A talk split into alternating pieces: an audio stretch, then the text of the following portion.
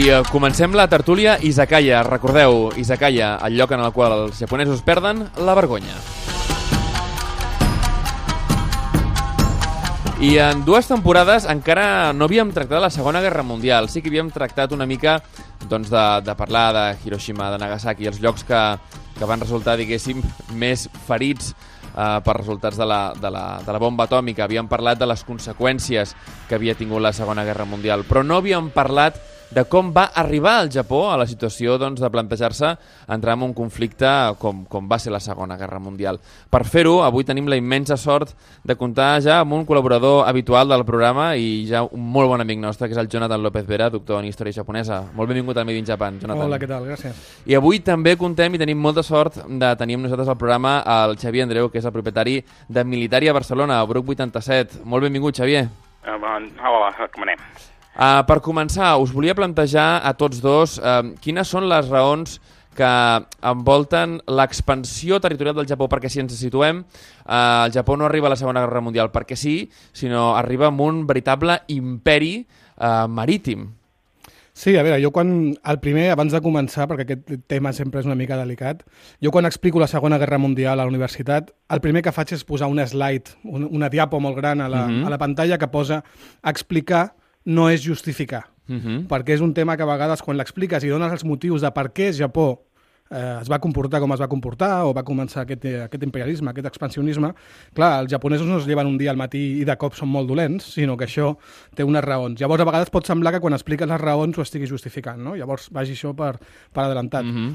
Però sí, jo sempre, per explicar la Segona Guerra Mundial i els motius, sempre me'n vaig un segle abans, no tinc tendència a contextualitzar massa, potser, No, però això és, és important. És a important. l'arribada de Perry, l'arribada dels americans obligant el Japó a obrir-se i, a més, amb, amb, també sabent el que havia passat a Xina durant les guerres de l'opi, etc. Mm. Llavors, Japó entra amb una, amb una dèria per ser un país modern, per ser acceptat pels, per les potències occidentals, per lliurar-se dels tractats desiguals que li havien imposat, i, i mai no acaba de ser acceptat per la comunitat internacional com un d'ells. Uh -huh. Llavors, una de les coses que acaba fent és ser igual d'imperialista que estaven sent les potències És occidentals. a dir, equiparar-se una mica al que consideraven que era el rival o el competidor. Eh? Clar, o sigui, primer comencen fent les coses bones, podríem dir, doncs fer una Constitució, establir un sistema d'impostos centralitzat, eh, una bandera, un himne, totes aquestes coses, industrialitzar-se, urbanitzar-se, però no acaben de ser acceptats. Llavors mm. arriben a una conclusió al final que és de, bueno, si volem ser com ells, hem de ser igual d'imperialistes. Mm -hmm. I això ens porta una mica a la primera guerra sino-japonesa, a finals mm -hmm. del, del, eh, del 19, ens porta a la primera a la guerra amb els russos a, a mm -hmm. principis de, del segle XX, i d'aquí vindria una mica una mica els antecedents no? mm -hmm. de, per què, de per què arribem unes dècades més tard on estàvem. Uh, Xavier, amb, amb, amb quina situació es troba el Japó um, per haver de, diguéssim, uh, buscar fora de les seves pròpies fronteres uh, una sèrie de recursos doncs, que potser no, no, els hi eren, no els hi eren prou, no?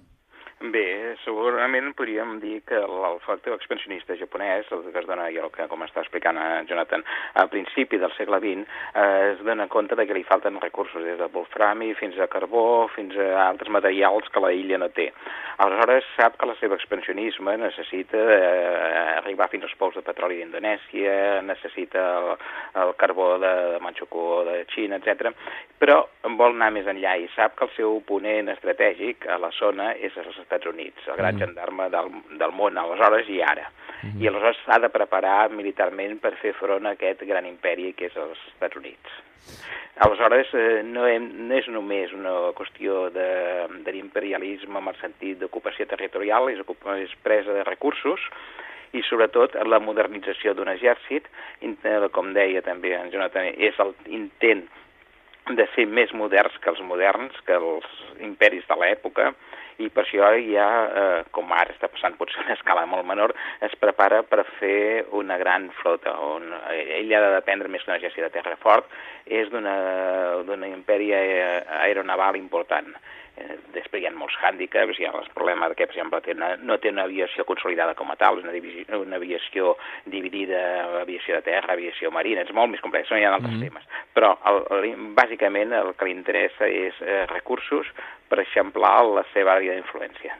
Quina, quina acaba sent aquesta àrea d'influència? Perquè al final veiem doncs, que eh, acaba ocupant tot l'espai d'aquest mm. Pacífic que queda entre, entre gairebé els Estats Units, entre Hawaii sí. eh, i, i les costes del continent asiàtic. Bueno, si veiem el moviment de, dels fronts de guerra i de la part que va conquerint el Japó, veiem que hi ha com tres fases. Una primera, que és la segona guerra sino-japonesa, amb la que bàsicament, a part de Manchukuo, eh, comença a atacar per les costes de la Xina, i aquí tenim la massacre de Nanjing famosa, etc.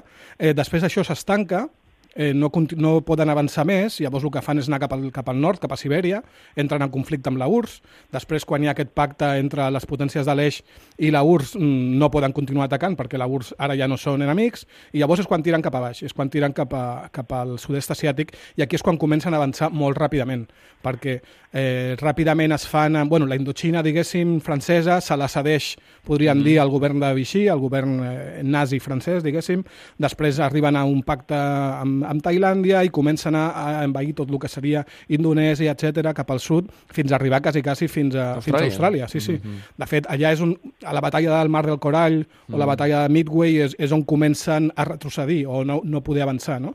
I comença la segona fase de la Guerra del Pacífic, que és en la que Japó es posa a la defensiva, i sobretot el kit de la qüestió és el que, el que comentàvem ara, és el fet dels recursos. Mhm. -huh. Les potències occidentals poden anar reposant allò que perden, uh -huh, i en uh -huh. canvi el Japó, que té aquest bloqueig que li havien fet abans ja Estats Units, Holanda, eh, Regne Unit, Austràlia, eh, no pot reposar ni humanament Uh mhm. -huh. ni, ni logísticament o uh, materialment no pot reposar allò que va perdent. No? Seria una mica el, el kit de la qüestió de, de per on comença a, a perdre la guerra a Japó. Molt abans, molt abans que, que comencés, diguéssim, a, a dir-se no? Segona Guerra Mundial o, o l'expansió, diguéssim, del territori eh, japonès eh, al continent. Hi ha un, un fet bastant curiós ara que parlàvem de la URSS, eh, i és el fet que el, el tsar Nicolás eh, II perd a la, la, la seva flota contra els japonesos. Això fa una mica situar el Japó, Xavier, a, en el mapa naval i en el mapa armamentístic en un moment en el que jo suposo que per molta gent els japonesos seguien sense samurais, no?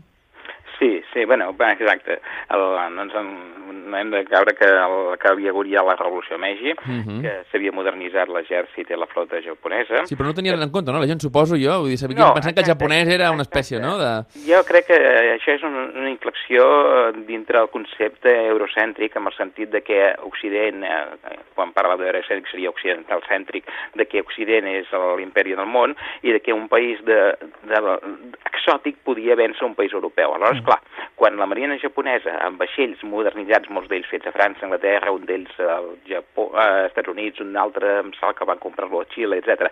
s'enfronta a la marina eh, del Bàltic, la marina del Bàltic. Sí, perquè la fa portar, eh? El Jar sí, Nicolàs la fa portar. Sí. I la del Pacífic de eh, russes, i són destruïdes eh, per, però ridículament, però bueno, hi ha errors estratègics, hi ha errors de comandament, etc. però també la marina japonesa té uns, uns canons amb artilleria, amb, amb, amb projectils blindats que mm. destrossen a l'armada russa, i és l'inici de la declivi de, de justament de l'imperi rus i el començament de la revolució.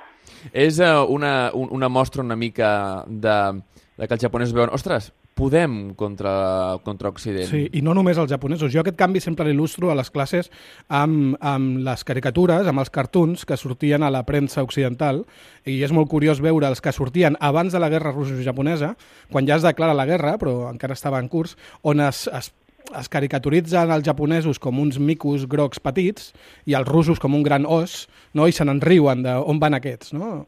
I en canvi, un cop que guanyen la guerra, eh, Japó ja no és un mico eh, groc petit, sinó que és un tigre. Mm -hmm. És un tigre que es menjarà les potències. No? Mm -hmm. Canvia molt el, molt el paradigma. Llavors sí, a més aquesta guerra tindria molta, molta repercussió eh, posteriorment, a la Primera Guerra Mundial i a la Segona. En quin moment eh, els japonesos, ho hem comentat abans, no? Eh, però en quin moment es veuen eh, abocats a dir, escolta, anem, anem a Hawaii, anem a Pearl Harbor, anem a emprenyar els americans. Però sembla un suïcidi total, no? Perquè dius, quina necessitat en tens? Però en quin moment, eh, i, i sobretot com podem explicar als nostres oients que prenen els japonesos, Xavier, la decisió de dir, escolta, anem a Pearl Harbor? Bé, eh, jo crec que el Japó té de, per si ja de bon començament dos errors importants, un error conceptual, un error estratègic. Pensen que podran destruir els Estats Units i creuen que han d'eliminar les bases més properes eh, al Japó. Uh -huh. Aquestes bases són les illes Aleutianes, que és molt poc conegut, la campanya que fan d'ocupació de les illes que estan a prop d'Alaska, uh -huh. i després Pearl Harbor. Pearl Harbor es fan dues onades de tasca per allà, no es fa una tercera onada, que és el gran error que hi ha, no, des, no es destrueix els dipòsits de combustible. Són molts errors, molts errors. Uh -huh. El servei de contraespionatge falla eh, estrepitosament, els codis japonesos de la Marina són detectats i, i hi ha eh, presos pels americans eh, abans de la batalla de Midway, ah, etc. Uh -huh. Llavors, ells haguessin hagut d'atacar directament, no només per Harbor, fins i tot haguessin hagut d'atacar Hawaii. Eliminar les bases més properes. Uh -huh. Per què? i a més en el que seria després el, el context de la guerra, no només havien de destruir eh, aquestes bases, sinó les bases flotants, que eren els portaavions, i és el que s'intenta a partir de Midway, mm. i és el que fracassa. Ja, ja, ja he dit que és l'error conceptual de, de poder creure que podien vèncer amb els americans, i el segon és un error estratègic, un error estratègic de, de fer podria ser un, ho sento per l'expressió, un coit d'interruptors en el sentit d'un atac interromput, breu i massa limitat. Sí, la veritat, arriba un punt que ells veuen que tenen dues opcions possibles. Una és deixar-ho córrer tot i renunciar a, totes, a tots els territoris eh, japonesos, diguéssim, eh, conquerits quasi des de la primera guerra eh, sino-japonesa, deixar-ho estar, i l'altra és enfrontar-se a Occident Llavors mm. decideixen fer la segona, eh, el que passa és que, com estem dient, ho fan malament, no? Mm. Però una mica... A atacar a Occident quasi que s'hi veuen una mica forçats. El que passa és que ho fan d'una forma una mica maldestra mm -hmm. i no els hi acaba de sortir i a més provoca que els americans, que també ho estaven desitjant, ojo, mm -hmm. provoca que els americans acabin entrant en el conflicte. Ja havien mm -hmm. entrat en cert, de certa forma perquè havien fet el bloqueig, etc. no? Però entren ja directament a la, a l'escena del Pacífic de la Segona Guerra Mundial eh, després de Pearl Harbor. De quina manera eh, afecta després tot això a les aliances, veritat? Perquè veiem una cosa que sempre es parla de, de l'eix, no? Mm. Un eix, un altre eix, tal. Sí. Llavors, eh, el Japó s'uneix amb una espècie d'eix una mica estrany mm. amb, amb, amb Alemanya i d'alguna manera això penseu vosaltres que podia afectar el resultat final de la guerra? És a dir, si el Japó no hagués pres partit eh, per, per Alemanya i s'hagués unit amb, un, amb aquesta espècie doncs, d'eix o de moviment, penseu vosaltres que podria haver evitat eh, el resultat final de la guerra o almenys eh, sortir-se'n una mica millor? Personalment crec que no. Eh, va ser, jo crec que fins i tot podríem dir que és una guerra independent, uh -huh. eh, que òbviament el que va portar un dels pes de la batalla, que hem de recordar que el pes de la guerra, el Segona Guerra Mundial, el més important va ser Rússia, Unió Soviètica, uh -huh. Estats Units ara ha quedat com el gran participant i el gran decisor de la, guerra, de la Segona Guerra Mundial, però perquè fan, fan més pel·lícules. Exacte. Fan més pel·lícules que els russos. Els, eh, si entrevistaves a la gent a França l'any 47-48 i deia, escolti, qui ha portat el pes de la Segona Guerra Mundial mm. contra els alemanys? Mm. I diran, la Unió Soviètica. Sí. Però clar, ha hagut, el que em diu Jonathan, amb la amb filmografia que ens han fet creure que eren els alemanys. Eh, ai, perdó, els, els americans, americans, sí, sí. Els americans, sí. perdona. Però és molt més enllà. Vull dir, pensem que la intervenció eh, o el conflicte de la Segona Guerra Mundial té un precedent amb la, amb, amb Namonhan, amb Kalkin Gold, l'enfrontament l'any 26 mm -hmm. amb la mhm. Unió Soviètica. Sí. És molt més enllà, o sigui que en realitat el, el teatre d'operacions del Pacífic és una guerra independent. Mm -hmm, Òbviament sí. hi ha uh, uns aliats, uh, uns participants, Estats Units, estan dos fronts, etc, però són dues guerres independents. Eh, va durar més que el front occidental, però eh, un, podríem dir, una, una victòria amb un costat no implicava una victòria amb l'altre. No, mm. no, podia, no podíem. Era impossible que Japó pogués guanyar. Era impossible que Japó pogués guanyar. Molt interessant. En quin moment Japó se n'adona que és impossible que pugui guanyar Jonathan? A veure, clar, què entenem també per guanyar? Lògicament, Japó no pretenia, per exemple, amb la guerra amb els Estats Units, no pretenia conquerir eh, Estats Units. Una... Anem a formular-ho diferent. En quin moment Japó se n'adona que no podrà mantenir res del, del que ha aconseguit? És difícil de saber, però a partir de mitjans del 42, a partir de Midway, a partir del de, Mar del Corall, i comencen a retrocedir, ja queda clar queda clar que ja no estàs intentant ampliar el teu territori, sinó estàs intentant mantenir, uh mhm. -huh. i ja no mantenir el nou, sinó mantenir el, el mainland, podríem uh mhm, -huh. dir, mhm. japonès, amb la qual és, és bastant complicat. I és llavors quan comencem a veure mesures desesperades i, i suïcides, mai millor dit, no? com uh -huh. la creació dels... De la... Els kamikaze, eh? Sí, del Shimpu, Tokubetsu, Kogokitai, que uh -huh. són els kamikaze. Eh, lògicament, una, una mesura com aquesta no està eh, pensada per guanyar res, uh -huh. sinó és eh, una cosa a la desesperada, que a més s'ha exagerat molt amb el temps, van ser no gaires missions, no gaire exitoses, uh -huh. va ser més un cop eh, psicològic que una altra cosa. Però sí, a partir de llavors podríem dir, encara que el Japó continua amb la retòrica triomfalista, lògica i que sempre s'utilitza a les guerres, no? d'anem bé, anem guanyant, mm -hmm. la cosa va bé, eh, jo diria que, que, que ho tenen bastant clar que allò està, està gairebé perdut. I s'intenta perdre una mica eh, salvant una mica la, la dignitat, etc. però és, és molt complicat a partir de llavors. En quin moment els japonesos mm, pensen que, que han de seguir i que d'alguna manera no cap la possibilitat d'una rendició o eh, podríem mirar-ho de l'altre costat, en quin moment els americans diuen bé, anem a, anem a acabar això d'una vegada per totes i no eternitzem el conflicte? Jo crec que en realitat els japonesos no es van donar compte mai de que s'havia acabat. Uh -huh. eh, fins i tot ara fa poc estava parlant amb un historiador brasileany de que va haver conflictes a, a Brasil de comunitats eh, japoneses sí. que no van acceptar la derrota, sí. uh -huh. eh, que van atacar fins i tot a, eh, a representants locals japonesos perquè s'havien rendit i això era impossible. L'emperador no podia haver decidit. Sí, deien que era un complot. Uh -huh. sí. Exacte, exacte. Uh -huh. Vinc a dir que ells mai ho van decidir. En realitat, fins i tot quan eh, jo crec que s'exagera el paper de les, de les bombes nuclears, hi ha un altre element que és molt important, és que els soviètics ja avançaven sobre Manxúria. Mm -hmm. Zukov havia fet unes destrosses de l'exèrcit japonès i en poques setmanes havia destruït el que pensaven que era invencible. Els, les línies defensives japoneses els va menjar un amb un. O sigui que si no hagués hagut eh, les bombes atòmiques, segurament els soviètics haguessin avançat directament cap al Japó i potser això encara ho temien més els, els mm -hmm. russos fins i tot que la invasió americana. Sí.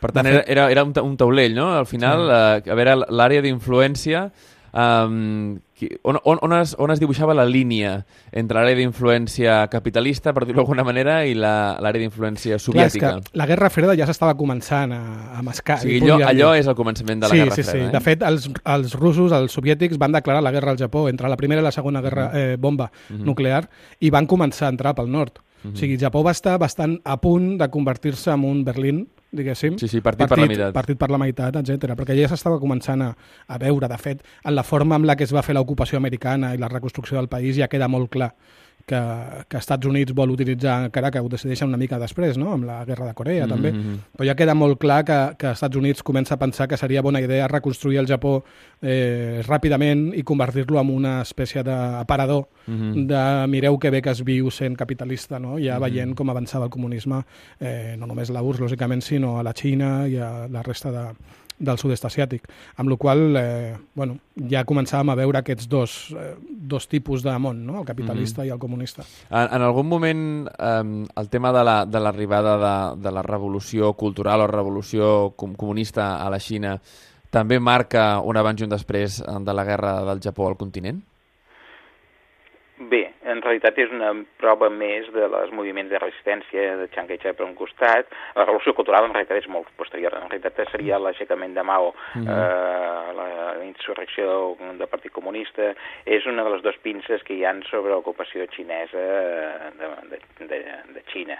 Eh, en realitat, ells jo crec que temien més eh, Chiang Kai-shek, mm -hmm eh, Kuomintang i així que no pas els, els comunistes, perquè aquests eren els que tenien un exèrcit més, teoria, més modern i els mm -hmm. que tenien, podien tenir el, la, la, la, la, podríem dir el sentit d'aliança amb Occident, mm -hmm. mentre que Xina podia tenir-ho de, de Rússia i prou. Mm -hmm. Jo crec que eh, va ser un perill que va ser, òbviament, que va ser real i va crear grans destrosses a l'exèrcit japonès, mm -hmm. però no van saber, potser, donar tanta importància com, bueno, al final de la guerra, òbviament, sí, perquè se'ls va menjar, Clar. literalment. Uh, abans parlàvem de, de la rellevància o no dels atacs amb, amb les bombes nuclears uh, al Japó, a Hiroshima i Nagasaki, i llavors realment um, eren necessàries, no ho eren... Parlem a nivell purament estratègic, ja no, no entrem en un nivell, eh, diguéssim, moral, que mm. això sempre porta moltíssim debat, no?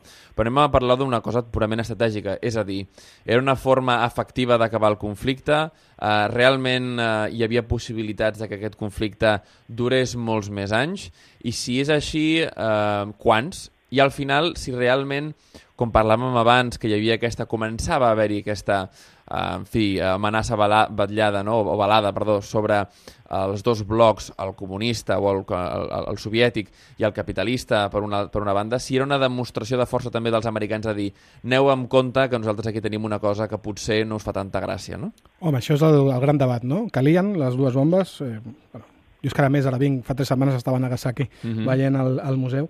Eh, jo opino que no calien, la guerra estava perduda. Hauria sigut més llarga, menys llarga. Ja hi havia converses i ja hi havia eh, ja la rendició del Japó ja estava una mica sobre la taula. Mm -hmm. eh, bueno, la meva opinió és que és, estava més indicada al, això, al començament de la Guerra Freda, a dir, mhm. mireu el que tenim, mm -hmm. eh, només el fet de que provessin dos tipus de bomba diferents sí. en els dos bombardejos ja és bastant, bastant significatiu en aquest sentit.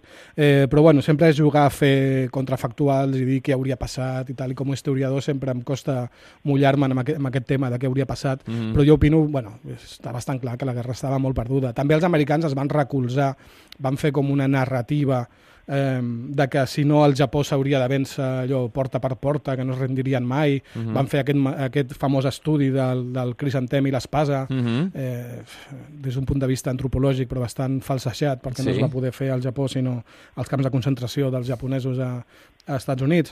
Llavors ells es van vestir de tota una legitimitat, fins i tot científica, no? de dir que, que era l'única forma i que estalviaria vides fer-ho així que no de l'altra forma. Però jo crec que la guerra estava perduda i ho sabia tothom, encara que els del Japó, sí, la gent de peu no, no ho sabia, pensaven que estaven guanyant, però els que movien... I així se'n van adonar que, que no guanyaven de cap manera, eh? Clar, clar, clar, és que no, no calien les bombes, és la, la meva opinió. Uh -huh. Jo ah. crec que jo potser afegiria que en realitat qui va servir a les bombes va ser el mateix emperador que d'aquesta manera va justificar la, la rendició. Uh. Calia potser algun element sobrenatural, entre cometes, uh -huh. perquè l'emperador esdevingués humà i pogués acceptar la rendició i òbviament no vull justificar en cap moment les bombes, que són injustificables, des de, no, òbviament ja no humanament sinó militarment, però va servir amb el context d'aquest estratègic i òbviament, com també heu comentat, eh, el tema de, de donar avís als navegants, o sigui, de la Unió mm. Soviètica, etc. vosaltres que els propers enemics, mireu el que tenim, mireu el que pot passar.